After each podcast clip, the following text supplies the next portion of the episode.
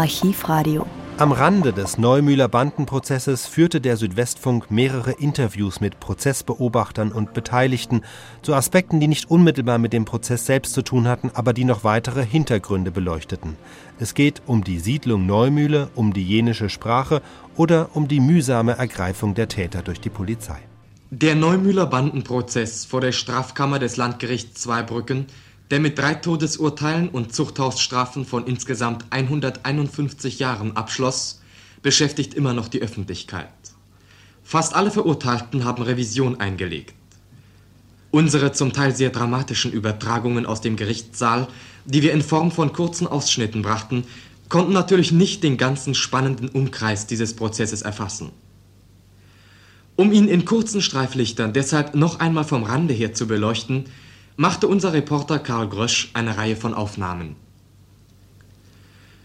Gregor Flickinger, Feldhüter und Bürgermeister auf der Neumühle, spielte in diesem Prozess eine besondere Rolle. 1926 wurde sein Bruder von einem Mitglied der Sippe allein erschlagen. Er stellte sich deshalb auf die Seite des Gesetzes und trug viel dazu bei, die Neumühler Banden aufzubrechen. Hier wird Gregor Flickinger von unserem Reporter gefragt. Im Verlauf des Prozesses kam öfter zur Sprache, dass auf der Neumühle eine sonderbare alte Überlieferung herrscht, und zwar mit dem sogenannten Jenisch. Jawohl. Was ist das eigentlich für eine Sprache? Ja, diese jenische Sprache kann ich selbst nicht sagen, wo sie herkommt. Ich weiß nur eins, dass ein alter Mann namens Lehmann Peter gelebt hat und dass dieser Lehmann Peter nicht nur Jänisch gesprochen hat, auch hauptsächlich Manisch gesprochen hat. Was ist das Manisch? Manisch ist die richtige Zigeunersprache. So. Als dann die alten Zigeuner vorbeifuhren, haben sie immer diesen alten Mann aufgesucht. Mhm. Daraus habe ich natürlich entnehmen können, dass dieser Mann dafür diese Zigeuner kennt. Ja, und wie ist nun diese Sprache? Wir wollen mal so sagen. Was heißt zum Beispiel äh, auf Jänisch, sagen wir mal, Fleisch? Fleisch heißt zum Beispiel auf Jänisch Mass. Und Brot? Brot heißt Maro, Milch heißt Tut, Kaffee heißt Schoga. Was heißt ein Wein? Wein heißt Loli, Bier heißt Schächer. Mhm. Was sagt zum Beispiel jemand, wenn äh, eine Mutter ihr Kind verschickt, äh, soll Kartoffel holen? Wie sagt sie das zu ihm? Und dann sagt sie zu dem Bub, wenn es ein Bub ist, heißt, sagt das Fiesel, schon Bläde und schon Matrele. Matrele heißt also Kartoffel? Ja, Matrele heißt Kartoffel. Mhm. Ja. Und diese Sprache wird also in einzelnen Familien noch äh, ständig gepflegt, ja? Diese Sprache, wir haben Familie auf der Neumühle, wo Wirklichkeit in der Familie noch gepflegt wird. Mhm. Ich kann zum Beispiel heute noch sagen, was ältere Männer sind, 40 Jahre ungefähr, mhm. die ich heute mit der auf die Straße marschiere oder laufe und er sieht, plötzlich seht er was und dann sagt er mir auf Jänisch das und das. Ne, ja, was zum dabei meint er, wenn man sagen, kommt jetzt ein Gendarmeriebeamter. Ja. Und dann sagt er, äh, Sparmelfiesel, alles der Gläste. Liste. Das heißt, guck mal, äh, guck mal Kollege, hier kommt er schon da. Ne? Oder irgendwie sonst was. Da spricht er also tatsächlich das die jänische Sprache mhm. und weiß gar nicht, dass ich selbst, wo man sagt, das macht er sogar bei einem fremden Menschen, mhm. weil er eben so veranlagt ist, ja, ja. weil er eben mehr Jänisch spricht wie Deutsch. Wenn er mit Neumüller Banditen zu tun hat, kann auch ein Bildberichter noch manche Überraschung erleben.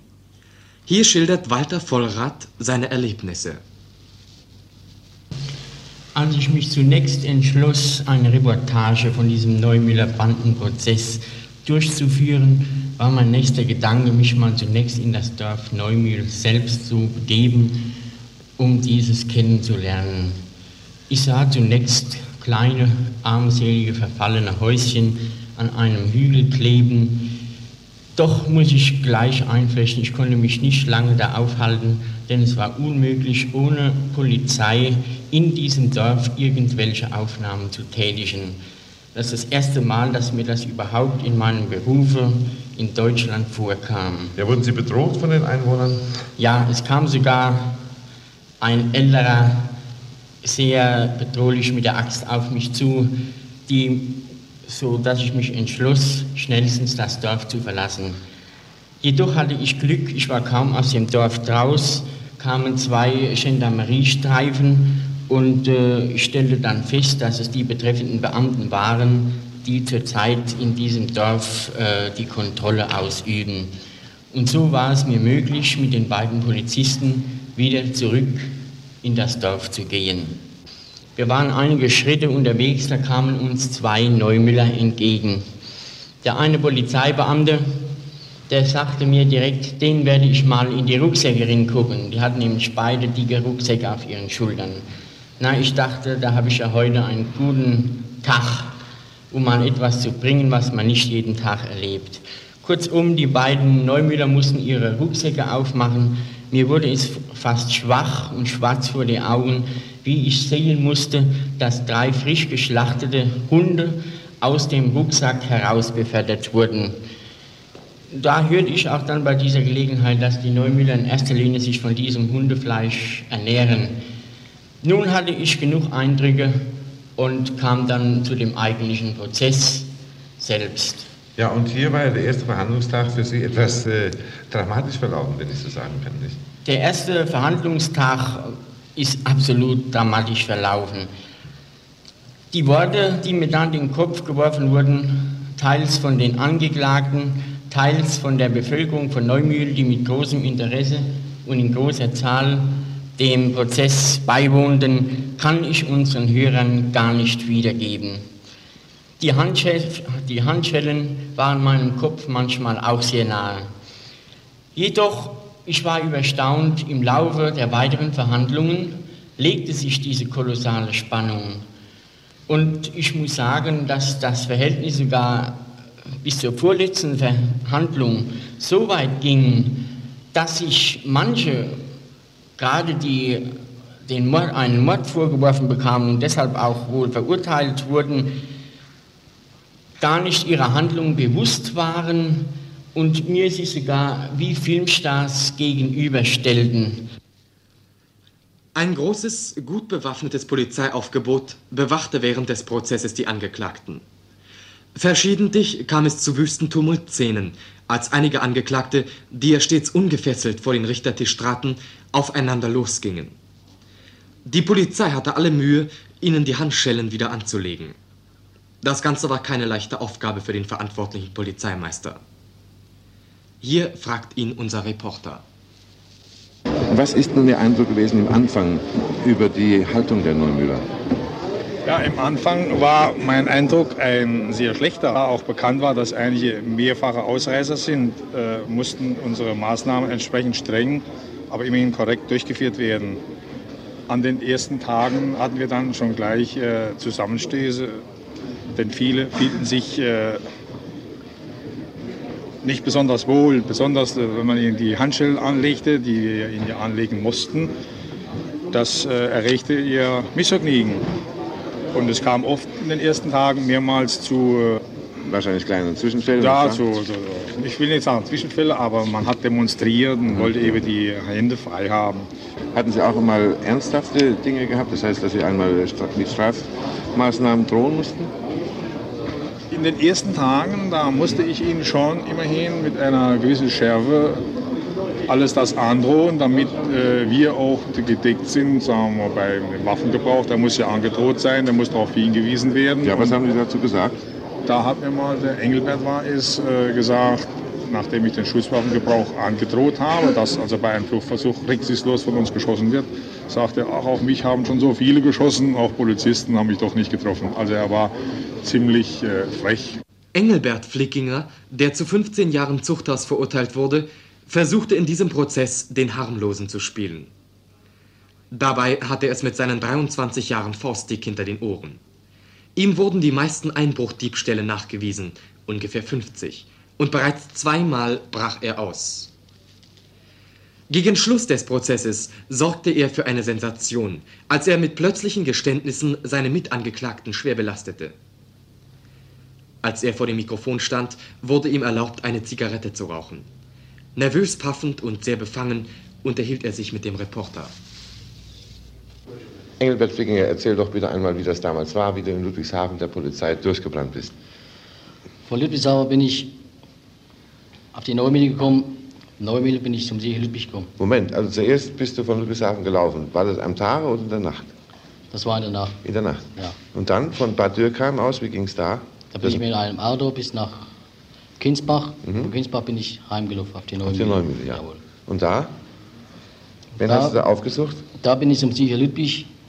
Und hat mich der Sieger Ludwig hat sich schon im Wald herumgetrickt. Ja. Und da bin ich zum Sieger Ludwig in der Wald. Da haben wir etliche Wälder, Lager gemacht. Ach so, da war der immer woanders? Immer woanders, jawohl. Mhm. Ja, und was war das nun für ein Lager? War das eine Höhle oder eine Hütte oder was? Das war, haben wir Lager gemacht mit Zellplaner. Ach, mit Zellplanen? Etliche Wälder. Mhm. War das nun äh, in einem Tal oder wie? Das war in Täler und ein Schlucht drin. Ne? Ach so. Ja. und wie habt ihr denn euch verpflegt? Habt ihr da Lagerfeuer gehabt oder was? Wir haben uns Essen geholt, haben wir geklaut. Mhm. Und da haben wir uns auch gekocht im Wald. So. Ja.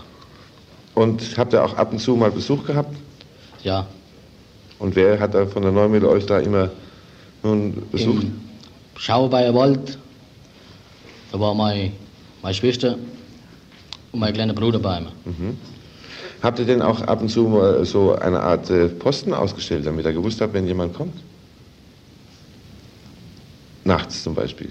Nein, nachts haben wir geschlafen. Mhm. Ja. Ja, und am Tag, da musst du doch aufgepasst haben, ob da nicht irgendeiner Im, euch sieht. Im Tag haben wir aufgepasst, damit uns niemand das sieht. Und das ist keiner überrascht? Das ist keiner, ja. ja. Und wie lange hat das Lagerleben nun gedauert?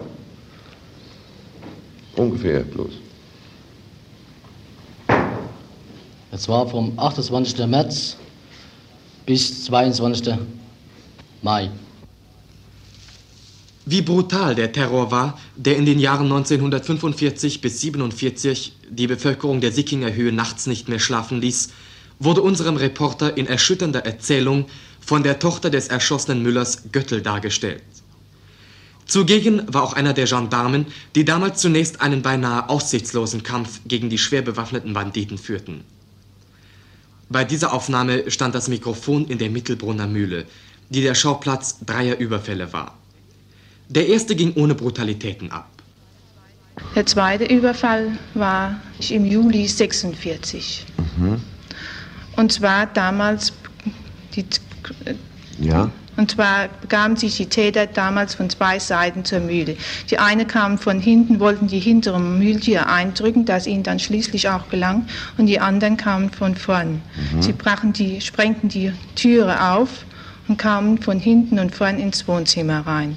Papa, meine Großmutter und ich waren im nahegelegenen Schlafzimmer. Und hielten hier die Türe zu, die sie ebenfalls versuchten einzusprengen. Also das ist die Tür hier bei Ja, diese die, Tür, die, zum Schlafzimmer, führt. Schlafzimmer führt. Ja. ja. Und wir hielten die Türe zu, doch da rief schon einer, da schießt doch los und schon, wir begaben uns dann gleich hinter die, hinter die Mauer und schon drangen die ersten Schüsse in das Schlafzimmer ein. Da haben die direkt geschossen? direkt zwei Schüsse mhm. gaben sie in die Tür mhm. rein. Ja, und dann? Von hier aus haben sie dann die Schränke ausgeräubert und hauptsächlich war es ihnen auf das Geld abgesehen. Sie riefen immer wieder das Geld raus oder du wirst erschossen. Zu ihrem Vater? Zum, ja, zu ja. meinem Vater. Ja, ja.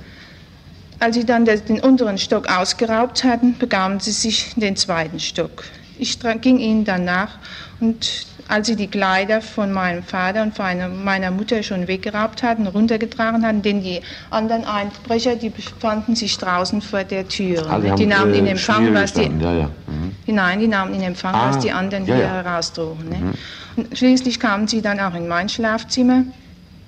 Und als sie da meine Kleider wegholen wollten. Ach, Sie waren da, hinterhergelaufen? Ja, ich war hinterhergelaufen. Mhm. Ne? Da wollte ich sie ihnen aus der Hand reißen, doch sie waren halt stärker wie ich, es waren schon vier, fünf Mann mhm. und sie schlugen mich da bewusstlos zusammen.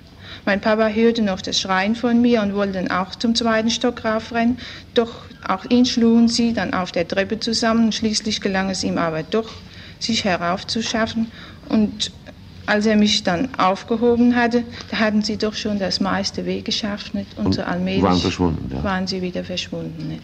Nur einer stand noch auf der Haustüre mit Waffe und hielt die Mühle so lange gedeckt, dass von hier niemand ausdrängen konnte, mhm. bis die Bande bis verschwunden waren. War. Ja. Und dann, äh, das war der zweite, und dann kam ja noch einmal ein Überfall, ja? Ja, und von dieser Zeit an konnten wir keine Nacht mehr ruhig schlafen im Dezember, am 22. auf 23. Dezember Da wurden wir plötzlich durch Schüsse geweckt. Ich war im zweiten Stock, Papa schlief im ersten Stock. Und ich sprang dann vom zweiten Stock schnell runter, weil ich schon dachte, es ist wieder hier was geschehen. Und als ich hier reinkam, da kam mir auch meine alte Großmutter schon entgegen, ganz erschreckend und rief, mit Papa ist was los, mit Papa, er ist zur Erde gefallen. Ich glaubte zuerst, es sei in der Mühle was vorgekommen. Und dann sagte sie, nein, nein, hier ist es im Schlafzimmer. Ich sprang ins Schlafzimmer, es war wohl noch alles dunkel, ich war auch die Erste, die das Licht andrehte. Doch als ich ins Schlafzimmer um die, in die Ecke kam, da lag Papa in einer großen Blutlache. Das Blut war auch an der Wand hochgespritzt und er war totenbleich, sein Gesicht war schmerzverzerrt und als wollte er sagen, was macht ihr nun? Ja. Ich rief auch und glaubte, Papa lebt noch und ich wollte ihn aufheben, doch in dem Moment, als ich seine Schultern erfasste, da ging der letzte Hauch mhm. den Weg.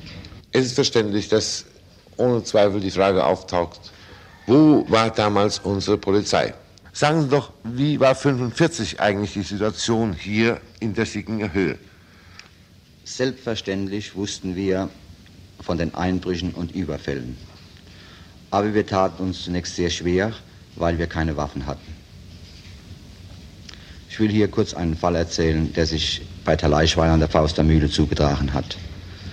Es wurden 10, 12 Radfahrer gemeldet, die in Richtung Wallhalbtal fuhren. Wir wurden sofort verständigt und begaben uns auch auf Posten.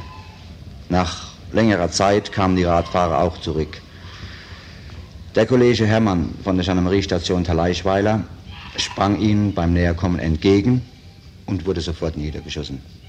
Er hatte einen Brustschutz bekommen und die Täter konnten sich entfernen, weil wir eben keine Waffen hatten. Nachdem innerhalb zwei Tagen zwei Raubmorde mit zwei Todesfällen, also zwei Raubmorde geschahen, trugen wir zeitweise Waffen und versuchten auch, nachdem verschiedene Spuren auf die Neumühle wiesen, das Gelände auf der Sieginger Höhe Richtung Neumühle abzusperren. Dann war es aber praktisch so, da es sehr hügeliges Gelände mit Wald durchsetzt ist, dass wir nur die Straßenkreuzungen absperren konnten und die Banden natürlich die Waldwege und Schleichwege benutzten. Wir standen zum Beispiel mal auf einer Straßenkreuzung Knopp, Grämberg, äh, Martinshöhe. Nachdem wir einige Zeit gestanden hatten, läuten plötzlich aus Richtung Grämberg die Sturmglocken. Wir begaben uns sofort dorthin, aber die Bande war schon wieder weiter und auch an diesem Tage war geschossen worden.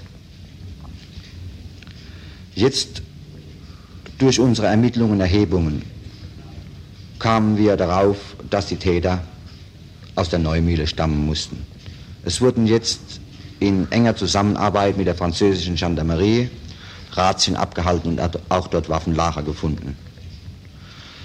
Aufgrund dessen wurden zahlreiche Verhaftungen vorgenommen, aber auch einzelne Neumüller hatten sich im Walde versteckt. So wurde ja auch bei einem, in einem Waldlager Siegler Ludwig erschossen, weil er auf Anruf nicht stehen blieb. Nach dieser Erschießung wurden auch noch weitere Verhaftungen vorgenommen. Und als dann die letzten aktiven Neumüller festgenommen waren, trat plötzlich dann auf der Sickinger Höhe Ruhe ein.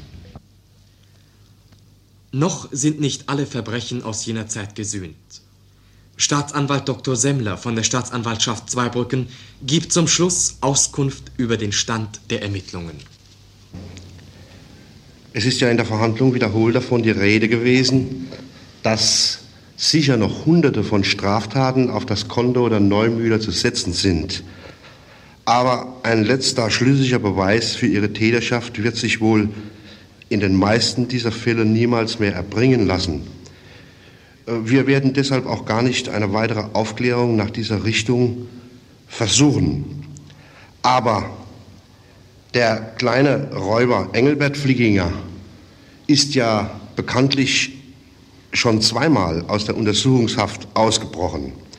Zum ersten Mal, das ist Ihnen ja bekannt, ist er in Ludwigshafen stiften gegangen und hat dann mit Siegler und seinem Vater Ludwig Flieginger und Bohrer dieses bekannte Waldlacher gegründet und mit diesen Leuten dann eine Reihe weiterer Diebstähle begangen. Die Leute wurden dann, Siegler erschossen, die anderen wieder eingefangen. Aber es ist Ihnen vielleicht nicht bekannt, dass der Engelbert dann im Frühjahr 1948 nochmal ausgebüxt ist, und zwar aus dem Gefängnis in Speyer. Die anderen Neumühler waren, soweit sie sich zur Bandenbildung eigneten, alle hinter Dach und Fach, sodass also der Engelbert nun als junger Räuberhauptmann, möchte ich mal sagen, sich eine Bande gebildet hat aus anderen Gegenden. Das waren meistens Landstuhlerleute, die sich unter seiner Führung zusammengeschlossen haben und die nun nach dem zweiten Ausbruch des Engelbert Flieginger eine ganze Reihe weiterer Straftaten, ich glaube es sind in den 50, begangen haben. Und hier sind die Ermittlungen noch anhängig. Die werden von der Kriminalpolizei Kaiserslautern geführt und unter Umständen wird das also noch mal zu einem Nachspiel kommen. Vor allem haben wir aber noch diesen Mord, diesen scheußlichen Mord an dem Schäfer Becker im Gerhardsbrunner Wald, der dort im Sommer 1945 erschlagen worden ist und seiner Uhr und seiner sonstigen Barschaft beraubt worden ist. In dieser Sache sitzt die Mutter des Engelbert Flieginger, die Rosa Flieginger, noch in Untersuchungshaft. Die ist der Tat dringend verdächtig und auch der junge Engelbert Flieginger soll bei der Tat mitgeholfen haben. Hier sind die Ermittlungen noch im Gange und werden zurzeit von mir weiter betrieben. Die beiden Verdächtigen Flieginger Mutter und Sohn, die bestreiten aufs hartnäckigste, aber wir haben eine ganze Reihe von Indizien bis jetzt, meistens aus den Reihen der Neumühler Bewohner selbst.